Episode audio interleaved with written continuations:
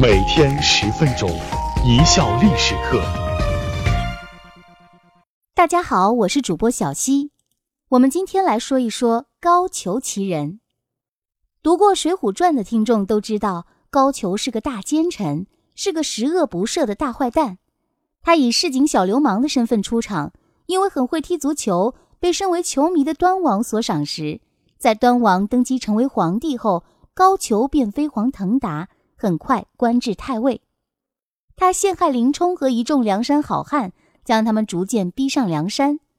一百二十回《水浒传》结束，一百零八条梁山好汉被高俅阴谋陷害，几乎死绝。《水浒传》将他与童贯、蔡京、杨戬四人并称为四大奸臣。历史上还真有高俅这个人。高俅生年不可考。只知道他死于一一二六年。虽然他当过太尉这么高级别的官员，但是宋史上并没有给他立传。太尉的官有多大呢？大致相当于国家军事副总指挥。为什么有人说高俅是靠踢球而发迹的呢？据南宋王朝明清所著的《徽主后录》记载，高俅早年是苏东坡的小史。就是小秘书一类的角色，《水浒传》中说高俅是书童，为人聪明乖巧，擅长抄抄写写，不仅写的一手漂亮的毛笔字，有一定的诗词歌赋的功底，而且会使枪弄棒，有一定的武功基础。而高超的蹴鞠技术，只不过是他多项旁门左道的一项而已。杂家呀，说高俅靠踢足球而发迹，究其原因，估计大家都是足球爱好者吧。苏东坡由于经常高谈阔论，得罪了许多权贵，其一生几乎都在颠沛流离的放逐生涯中度过。他每一次离开一地，为了不让跟随他的人受到牵连，一般都会在走之前将他们安排妥当。元佑八年（一零九三年），苏轼又一次的没管住自己的嘴，又惹祸了，从翰林侍读学士外调到中山府当知府。走之前。东坡先生就将高俅推荐给了他的朋友、画家兼驸马爷王申。王申是神宗皇帝的妹夫，端王赵佶，也就是后来的徽宗皇帝的姑父。这个王申呢，宋史中说他虽是驸马，却是个招蜂引蝶的主，冷落了公主，宠幸小妾。公主不到三十岁病逝，神宗在公主死后，立刻将王申贬谪。仗打了他的八房小妾，并把他们婚配给兵卒。各位记好了，驸马的小妾可不能当啊。而这个王申却是一个书画高手，与此时坐冷板凳的端王关系密切，两人经常在一起切磋书画，都是一路货色，臭味相投嘛。端王是谁呀？就是后来的宋徽宗啊。自幼爱好笔墨、骑马、射箭、蹴鞠。尤其在书法绘画方面，更是天赋异禀，不是一般人儿。高俅的机会可就来了。高大混混可是全才呀，文能提笔鬼画符，武能下场踢蹴鞠。端王一见此货，这可是一宝贝啊，我要了。于是高俅就抱上了端王的大腿，而正好端王的哥哥宋哲宗无子而终，端王意外成了大宋的皇帝。估计连端王自己也觉得天上掉馅儿饼，端王之前冰冷的大腿瞬间变成火腿了，一众人等瞬间鸡犬升天。徽宗有心提拔高俅，但大宋朝廷提拔干部有一套制度，并不完全由着皇帝的性子来。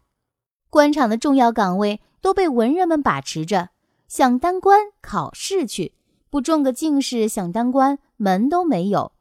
所以说，高俅文官这条路是走不通的。徽宗于是让高俅走武官之路，武官对出身要求就不那么严格了。一句话，伸缩性较大，操作性强。徽宗的意思呢，本是让高俅到下面去镀镀金，混个资历，方便升迁。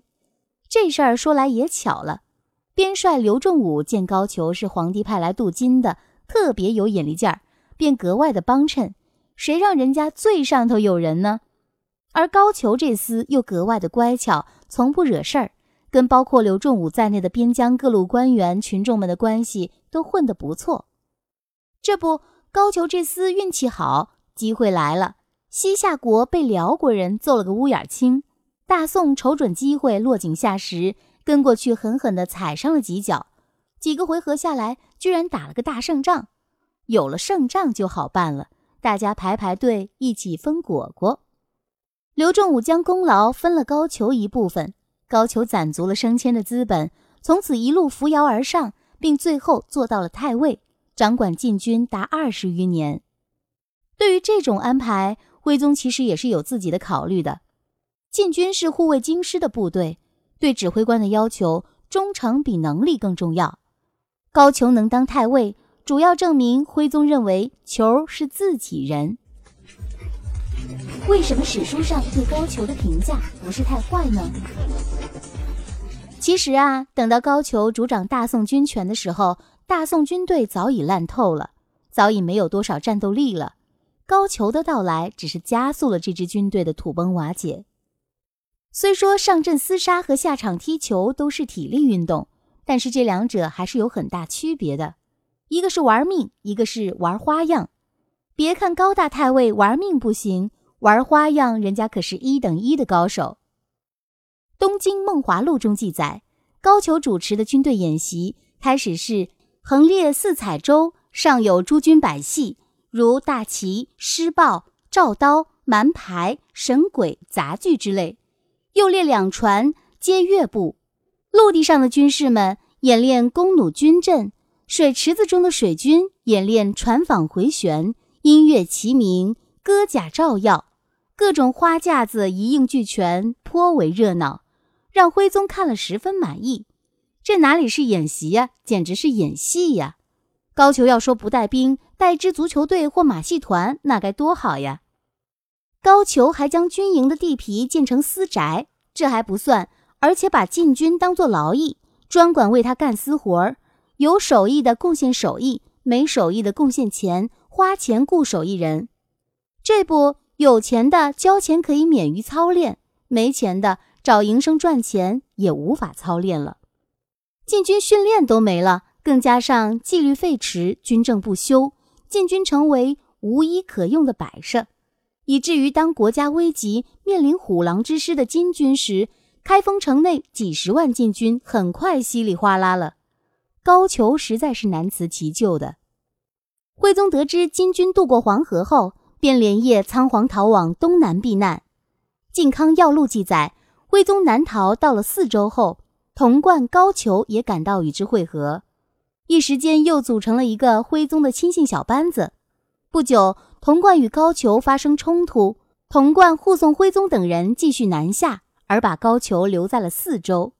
后高俅以生病为由回到了开封，而当时随从徽宗皇帝的童贯等六人。后来都被宋钦宗清算斩首，而高俅则因为幸运的提前离开，没有机会参与当时徽宗集团与钦宗集团的斗争。同时，他并没有参与蔡京、童贯等联金灭辽的错误决策，所以他的下场比童贯等人幸运许多。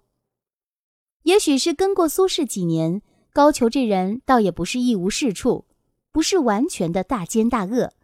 他对有恩于他的故人还是不错的。之前刘仲武在边关对他的提携，之后他与刘仲武家一直保持密切关系。刘仲武后来打了败仗，他的仕途却没有受到多大影响。高俅在朝中替他说了好话。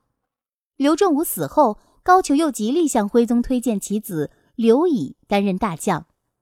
蔡京等残害迫害苏轼及其家属，高俅对苏轼一家并未落井下石。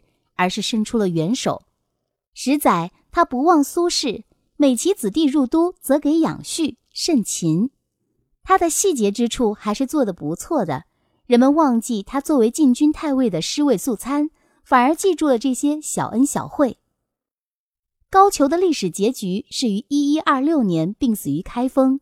盖棺论定时，当时的人对他的评价是大节无亏，总体上不算是一个坏人。历史就是这么不正经。我们印象中的大奸臣，在各类官修史书中，除了一些贪腐的记载，并没有劣迹斑斑的文字。其他史料里也少见高俅作恶的证据。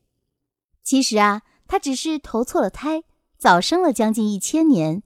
要是他出生在现在，指导一下中国男足，哪会有巴西啥事儿啊？感谢大家的收听，本节目由一笑而过影音工作室出品。